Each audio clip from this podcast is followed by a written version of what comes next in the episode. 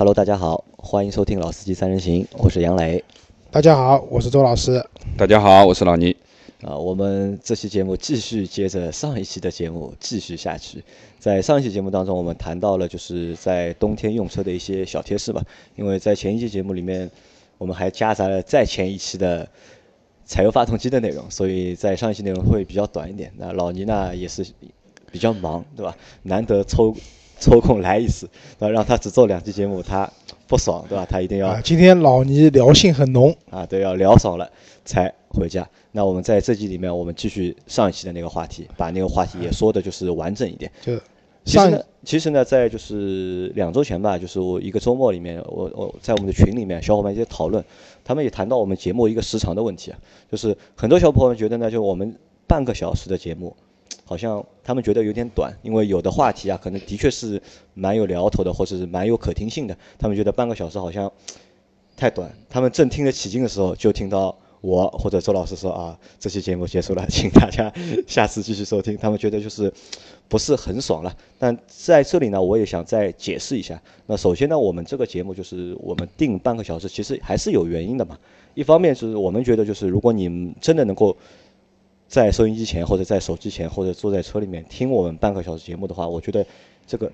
时间已经蛮长了，因为现在生活节奏都很快嘛，对吧？让真的让大家去专注做一件事情要半个小时，其实还是蛮难的一件事情，对吧？那这是一嘛，二嘛，因为我们从传播的角度考虑，呃，传播的角度考虑，那可能我们觉得半个小时还是一个相对来说比较合适的一个时间。那最多就是什么呢？就最多就我们像我们现在，因为我们之前也做过，就是甚至做过长的有上中下，就同一个话题做三期的。那比如说这个话题，我们可能也会做上集和下集，那可能也希望大家能够理解我们，对吧？当然，我因为我们有群嘛，对吧？其实很多时候节目里面你听的不够过瘾啊，那在群里面我们可以继续聊。我们继续啊。昨天我也看了一下，群里面其实还有个功能，就是群里面可以音频啊，可以就是语音的，可以发起就是多人的就是语音。如果你听的还不够爽，可以群里面叫我们一下，对吧？我们群里面开个语音通话，对吧？三个人。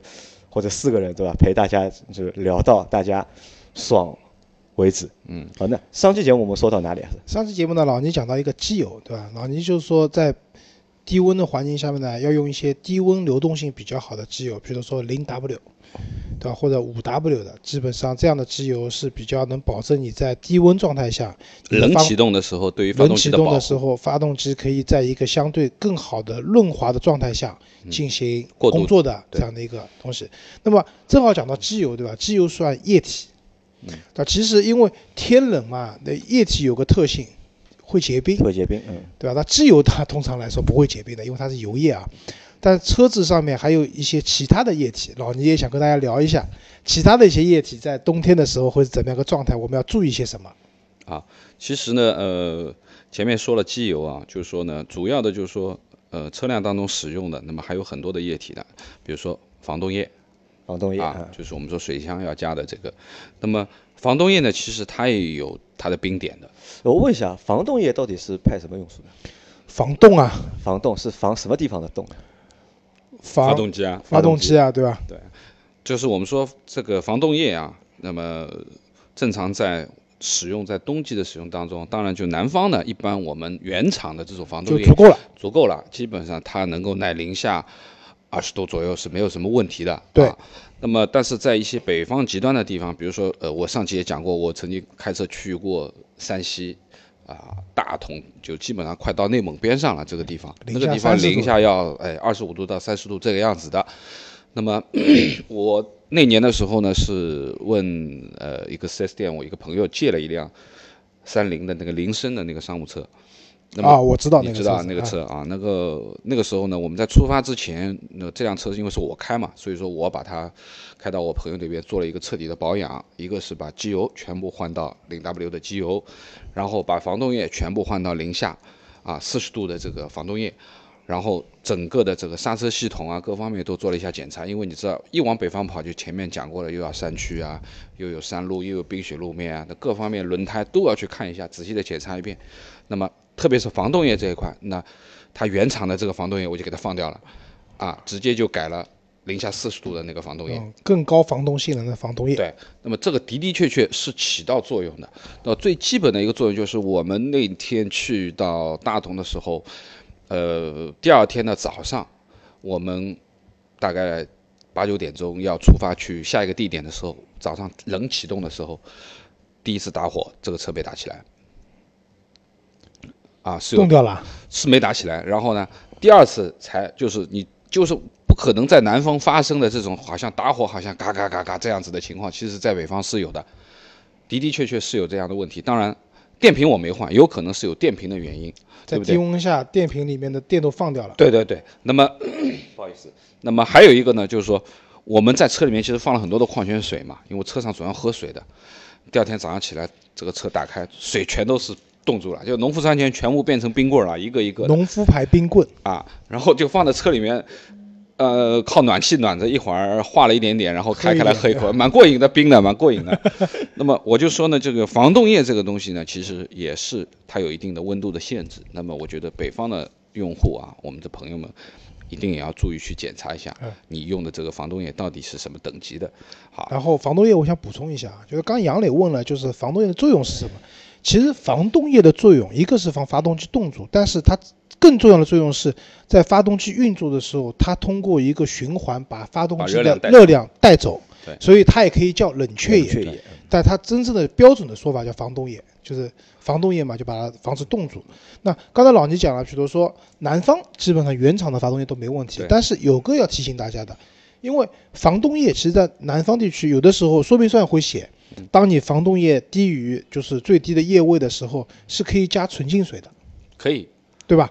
但是你一旦加了纯净水以后，势必改变了这一罐原来的防冻液的它一个冰点的状态。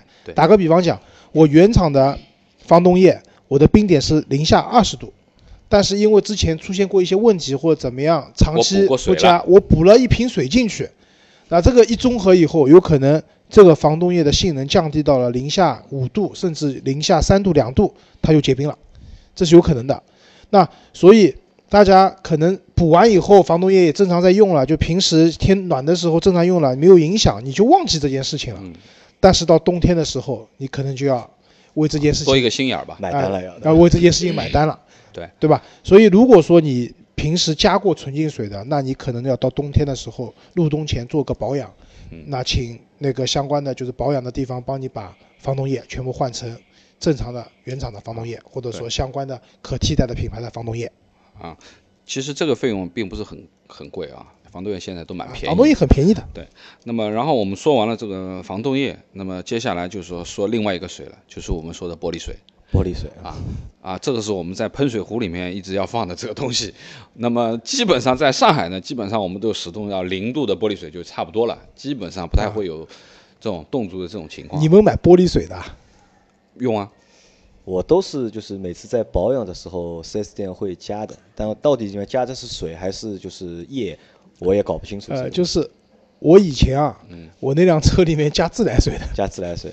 呃，我觉得加自来水不好，要冻掉是吧？啊，不是这样子，因为为什么我们说玻璃水啊，一定要使用我们说的玻璃水？因为玻璃水除了我们去清洁玻璃的作用以外，其实它还有一定的润滑成分。因为玻璃水都是滑滑的，你看到吗？啊，如果你加了自来水以后，也就意味着你失去了润滑。我还加洗洁精，啊，那洗洁精的时候，有的时候也不一定好。我觉得这个东西没多少钱的，应该用用正经的玻璃水。我看没多少钱的，也要几十块钱一瓶了。呃，是这样啊，就我那辆车用到现在两年多了，嗯，我没有加过玻璃水，但是玻璃水一直在用，我不知道是不是我做保养的时候他帮我加了。四 S 店保养时候应该他会帮他会帮你加一点。我不知道，反正保养套餐里面是没有加玻璃水这一条的。加水，加水有可能啊。言归正传，老倪继续讲。那我觉得就是说呢，这个玻璃水部分的东西呢，因为液体嘛还是会动嘛，那我觉得就是说呢，嗯，在北方市场的话，你在加玻璃水的时候，也应该是有一个，呃，我们说的零下二十度、二十五度啊。那么结冰的这样的一个状态，那么还有一些呢比较更极端的地方，你加玻璃水都不一定行的，零下二十五度躁动，对不对？那可能要加到什么呢？加到酒精，啊啊，加到酒精。其实现在原厂出来的车辆的玻璃水里面都有酒精的。对，我不知道你们喷出来以后，你们能闻到一股酒精的味道的。对，原厂的玻璃水里面是有酒精的成分的，是有的。啊。那么我觉得这一块东西的话，呃，也是需要要考虑得到的一个东西啊。那玻璃水如果真的冻住之后啊，怎么办？因为我。你说嘛，群里面有个群里面有个小朋友已经冻住了嘛，然后再来问我说怎么办？那我我我没看清楚，我以为他没冻。那么我说你在这个你原有的玻璃水里加一点酒精，让它就不会冻住了。他说已经冻住了怎么办？那已经冻住了，对不起，你只能让它自己慢慢的化。那么这个的原理和老倪刚才讲的农夫牌冰棍是一样的。对，你肯定是需要什么呢？因为我们的那个蓄水壶嘛，一般都在发动机舱里面。它其实发动机只要你正常的在驶行驶当中，其实发动机舱是很热的。那么你可以靠它这个温度，然后把它去融化掉整个的管线这一块东西。当然，你开个三分钟五分钟它是不会化的啊，可能是需要长时间的行驶一段时间以后，它是可以化开的。那你化开以后，你就赶紧的啊，把它要替换掉了。没有，这个时间可能蛮长的。为什么玻璃水的水壶在发动机舱里面？但它的管线是要走的。对，但管线出来的部分不在那个里面。这个管线里面的部分的解冻，可能需要点时间。嗯，有一部分是从引擎盖上面走嘛。对，引擎盖也会热。对。那么我就觉得，就是这一块的话，玻璃水也是需要我们值得重视的一块，就是冬季行驶当中需要更换的油液吧。因为，呃，我认为就是。我们这车辆在正常行驶的时候，我们之前也做过夏季使用小车的一个大贴士，对吧？也就是说使用的一个小贴士。那么现在到了冬天，我们说冬天的使用的一个小贴士。其实每到季节变换、气候做极端变换的时候，其实对于车辆还是需要做一定的检查和保养的，因为不同的环境它是有一些不同的要求嘛。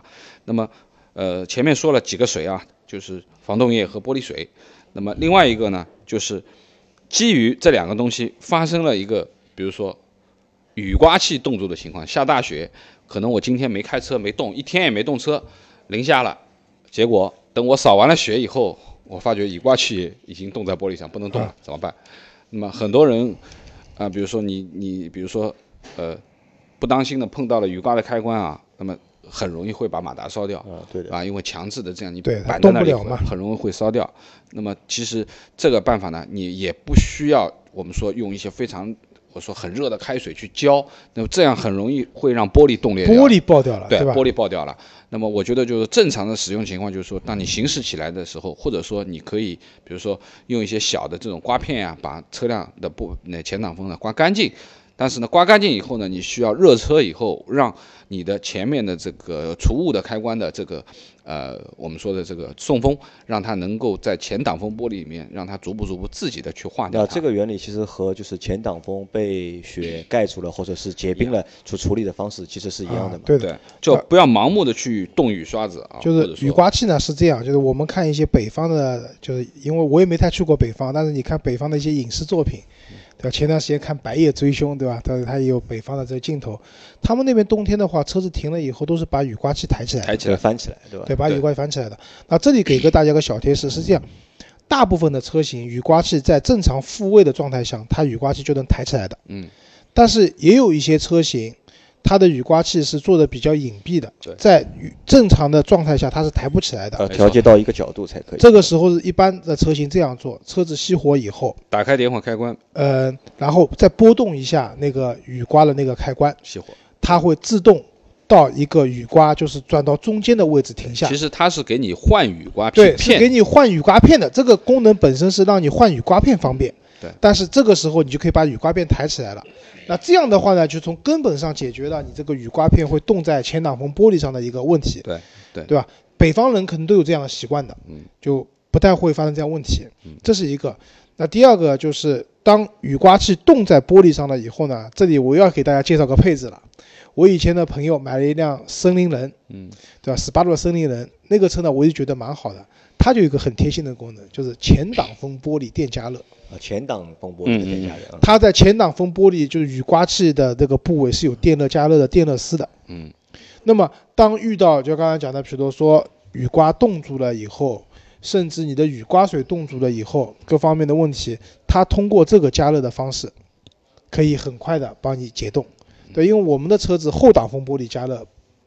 每辆车几乎都有，都有，嗯，对，但是前挡风玻璃加热的车型不是很多，对吧？如果说大家用车的环境比较恶劣的话，比较冷的话，可以关注一下，如果你要买一辆车的话，看看有没有这样的配置。嗯，好像这个配置好像还真的比较少，比较少，比较少。我也是第一次听到，就是我也只在那个十八路那辆森林人上面看到过这样的配置，其他的车型我还真没有看过。那前面关于我说的那个，就是前挡风结冰，或者是前挡风被雪通通就是盖住了，嗯，这种情况你们遇到过没有？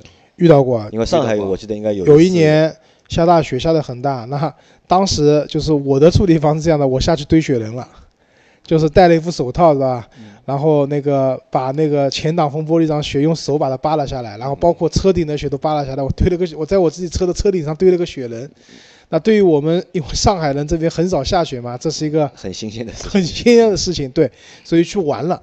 那但是如果说比较正确的做法，我的建议是这样的：找一张没有用的卡片，但不是名片啊，名片纸头都不行，可能是那种塑料的那种什么会员卡。或者你已经过期的银行信用卡，用卡片把那些积雪刮下来，铲掉它，对吧？对，是用这些积雪刮，因为这些卡片通常都是它的边缘都是相对比较光滑的，它也不会伤你的车漆和你的。其实车顶上的积雪先暂时不用考虑它，主要是玻璃上的，就是前挡、包括侧挡还有后挡的那些积雪。那用这样的卡片刮的话，不会伤玻璃，然后把这些积雪先刮掉。然后刮完以后呢，然后就是上车。后挡玻璃可以用电加热，前挡玻璃那没有这个电加热功能的话呢，就是刚才我讲了嘛，之前面的节目说了，如果你是土豪的话呢，你可以把发动机点着了以后，打开空调的压缩机，然后对着风挡玻璃吹暖气，就按下那个 AC 的按键，对吧？对的。那这个时候就会很快的把那个玻璃上的那个就是残余的冰雪可以融化掉，融化完了以后，你再打开雨刮，把那个。就是这些融化下来的水清除干净，那你的车就正常行驶了。但是这里刚才老倪讲的不能用热水，那冷水也不行。冷水也会结冰吧？对吧？对，这个时候千万不要那个喷你的雨刮水，因为什么道理？因为雨刮水喷上去本来就比较分散的，然后你这个时候玻璃上的温度是非常低的，低于零度的，然后呢，雨刮水一喷上去，立马全部结冰。对，这个时候你再要清理，要花的时间更难了，要远远比之前那种方式。要长更难了，嗯，对，然后呃前面说了那么多啊，我觉得还需要补充的一个，比如说呃电池啊，对电池啊，这个是需要注意的，因为我们发动机要启动，你肯定是需要蓄电池的，对不对？对。那么其实呢，对于新车来说呢，蓄电池一般它的这个性能各方面都比较好，那不太会有这种情况发生。啊，但是对于一些老车来说，比如说你这个电瓶已经使用了一年两年以后，其实它的这个存电的能力啊，就是在下降当中的啊。这个就像我们什么呢？就是说我们可以发觉，比如说我去哈尔滨旅游啊，我会发觉，哎，我带的照相机的电池很快就没电了啊，或者说手机。很快就没电了，因为在冬季很冷的环境下面，其实这个电池的这个衰减速度会很快。比较极端的情况，我见过就是一个视频啊，就是在可能很冷的地方，零下四十多度的地方，你手机打开以后，你可以以肉眼可见的速度，那个电量在往下掉。对啊，那所以说呢，对于呃一些已经使用过一段时间的电瓶，或者说已经临近要更换时候的电瓶。那你冬季的时候，你就要更注意这个了。你非常有可能性就是你开出去没问题，然后在这个地方停完，等你开完会以后启动不了了，有这种情况会发生的啊。就是说完全这个电瓶就打不起来了，对不对？那么也就是说呢，呃，对于电池这一块的东西，其实呃大家心里面要要多留一个数吧。这个问题应该怎么解决呢？当然就是说，第一，新车不考虑。只是老车部分的东西。当你哎，我不同意啊，新车也要考虑这个问题。呃，一般来说，现在的电瓶还可以。不，听我讲，嗯，新车你每天都在用，这电瓶没问题。嗯，但是你要考虑一个问题，打个比方，你去出差了或者出去旅游了，一个星期、两个星期、半个月不开停着，原来温度比较暖和的情况下，这个蓄电池的电量没问题的。但是当天那么冷的话，这些电就跑完了。所以新车要考虑这样的情况，我的意思哦，你同意吧？同意啊。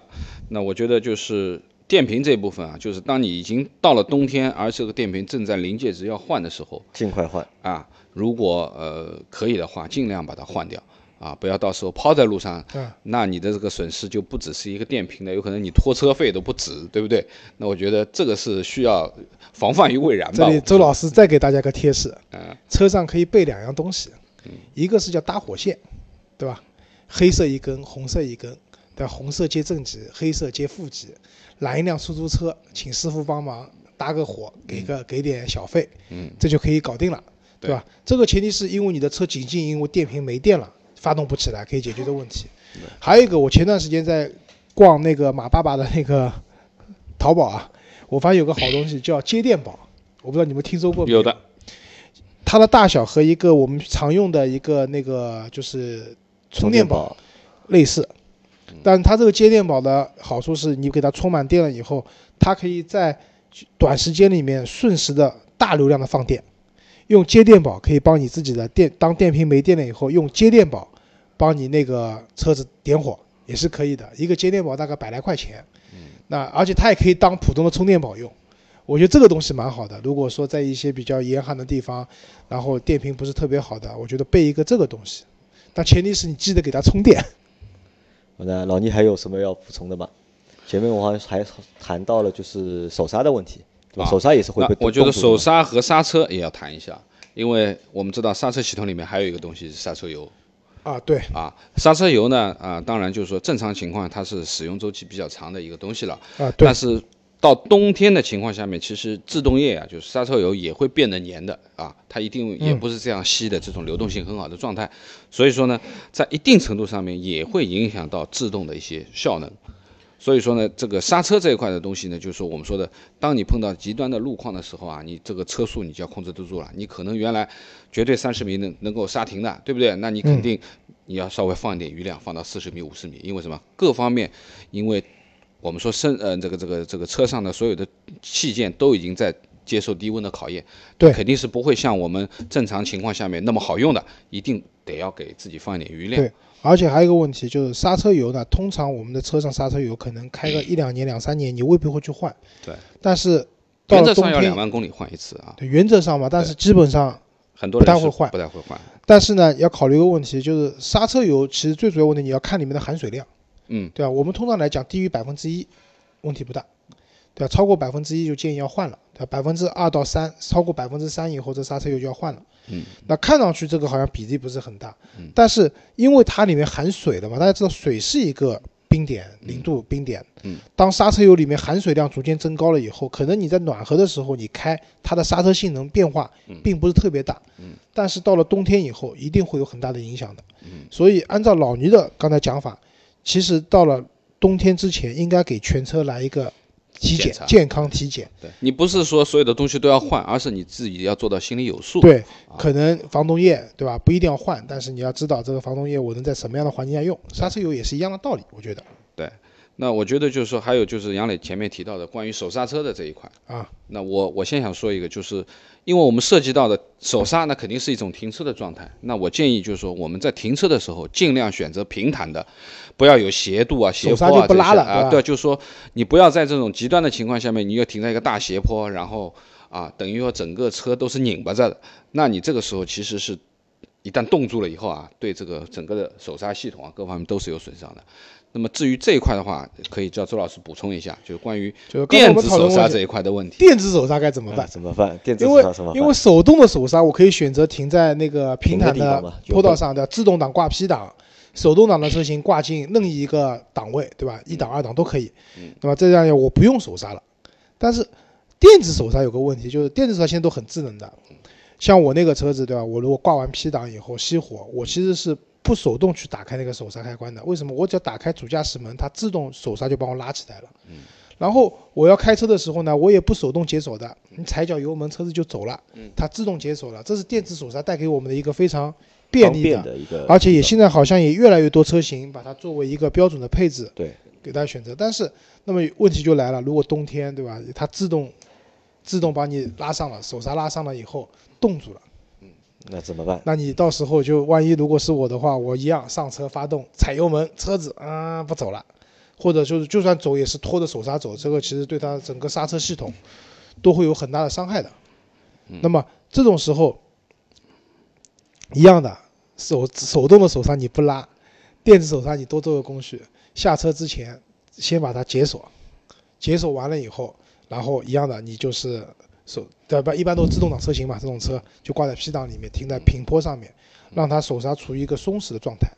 这样可以最大程度的避免就是手刹被冻住。但老倪，如果手刹真的被冻住了，该怎么办？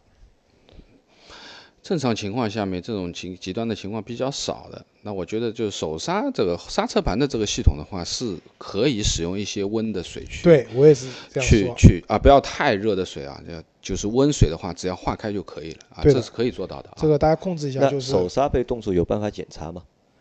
你自己。你起步的时候你能感觉得到，只能就是开的时候能够感觉到。手动的手刹你可能放都放那个档杆都放都放不下来。对啊，对啊，对啊，对啊。那我是这样，因为我自己就是说手刹的习惯啊，不管是冬天还是夏天，我自己的手刹习惯就是当我停到车位，停好了以后，那个时候其实我停下来是 P，在在低档里面，对不对？然后呢，我会推到空档以后松掉刹车，让车自然的停到一个平稳的一个状态，然后。再拉起手刹以后，把它推回 P 档去，就是你这个车是完完全全它自然的一个状态上面，它没有任何的拧巴的，对不对？你你是停在一个我们说拉起你的手，这个方法我也很正常情况，我也是这样干的啊。一般来说不太会就直接从 P 就推推到 P 档去了，而是加一个 N 档空档的过程，对，自然停稳。对对对对，这样的话，因为你整个的这个刹车系统四个轮子都是不是拧巴的嘛，那么这个是比较好的，对于车整个的车架各方面都是有好处的。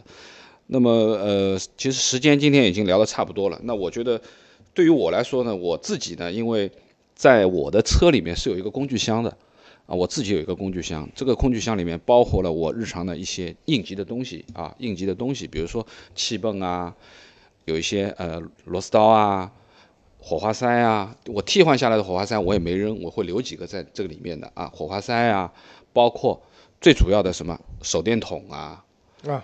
还有一个很重要，冬季啊，一定要放一副工具手套在里面。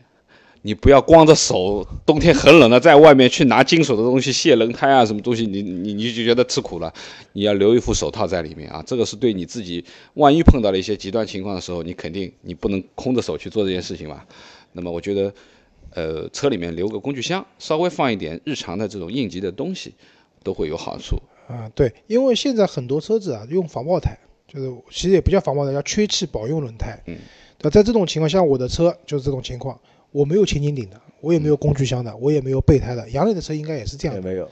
对，那所以在这种情况下，我们倒是建议真的像老老倪一样，在后备箱里面放一套工具箱。对，因为像我们的轮胎可能不需要自己换，因为它即使亏气了，你开到修理那个轮胎的点也是够的。嗯。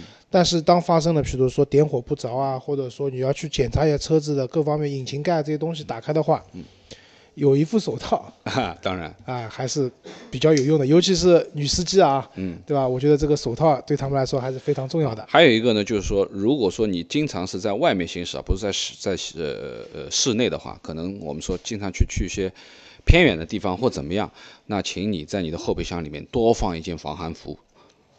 啊，对，这个是有备无患的啊！就万一你碰到了极端情况，你根本是车抛在车抛在路上了，你要等一个小时、两个小时的这个拖车或怎么样？那你如果说你自己光靠我们就日常上车下车穿的这点简单的这种御寒衣服的话，车又发不起来，那个麻烦就很大了。而且特别在冬天，其实我们开车的人啊，衣服都穿的不会太多。对的，我的习惯也是不是特别多。当然我在室内问题不大嘛，但是我一旦外出的话，我觉得车上有必要放一件厚一点的防寒服、羽绒服之类的。对，那老倪讲了这个，这要有备无患，对吧？我想讲一个，还有一个主动要做的事情，就是我们讲啊，就是以前我们学车的时候都教我们，早上你开车之前应该绕车检查。嗯。那我们其实不太做这样的一个动作的。对吧？那我觉得在一些气候比较宜人的环境下面还问题不大，最多就是可能轮胎没气了，那你开起来车子会报警或者你自己会感觉到。但是到了冬天，特别冷的情况下，这个绕车检查这件事情其实很重要，对吧？你看看你的轮有没有冻住，对吧？轮胎啊，包括刹车啊，包括你的你用手碰碰你的雨刮是不是冻住了？那这些东西你做到心中有数，再加上我们刚才讲的一些应急的应对的方法。那就可以更好的保证你冬季用车的这样的一个安全和一个便利。对，还有如果实在如果遇到问题不知道怎么解决的话，可以群里面叫啊，欢迎咨询一下啊，欢迎群里面呼叫我们，好吧？我再补充一个东西，最后一个东西，刚刚想到就是，如果说你是在北方，基本上你冬季是全部会冰雪覆盖的话，那你建议你在车里面要放一副雪地镜了。啊，太阳眼镜一定要放啊啊，因为你一直看白的东西肯定会有问题的啊，雪盲症要血盲症的，所以说呢，这个雪地镜啊，不是普通的很薄的那种太阳镜，而是雪地镜啊，请大家一定要注意这一块，北方的用户啊。好，那我们这期节目就到这里，感大谢大，家，再见，大家再见。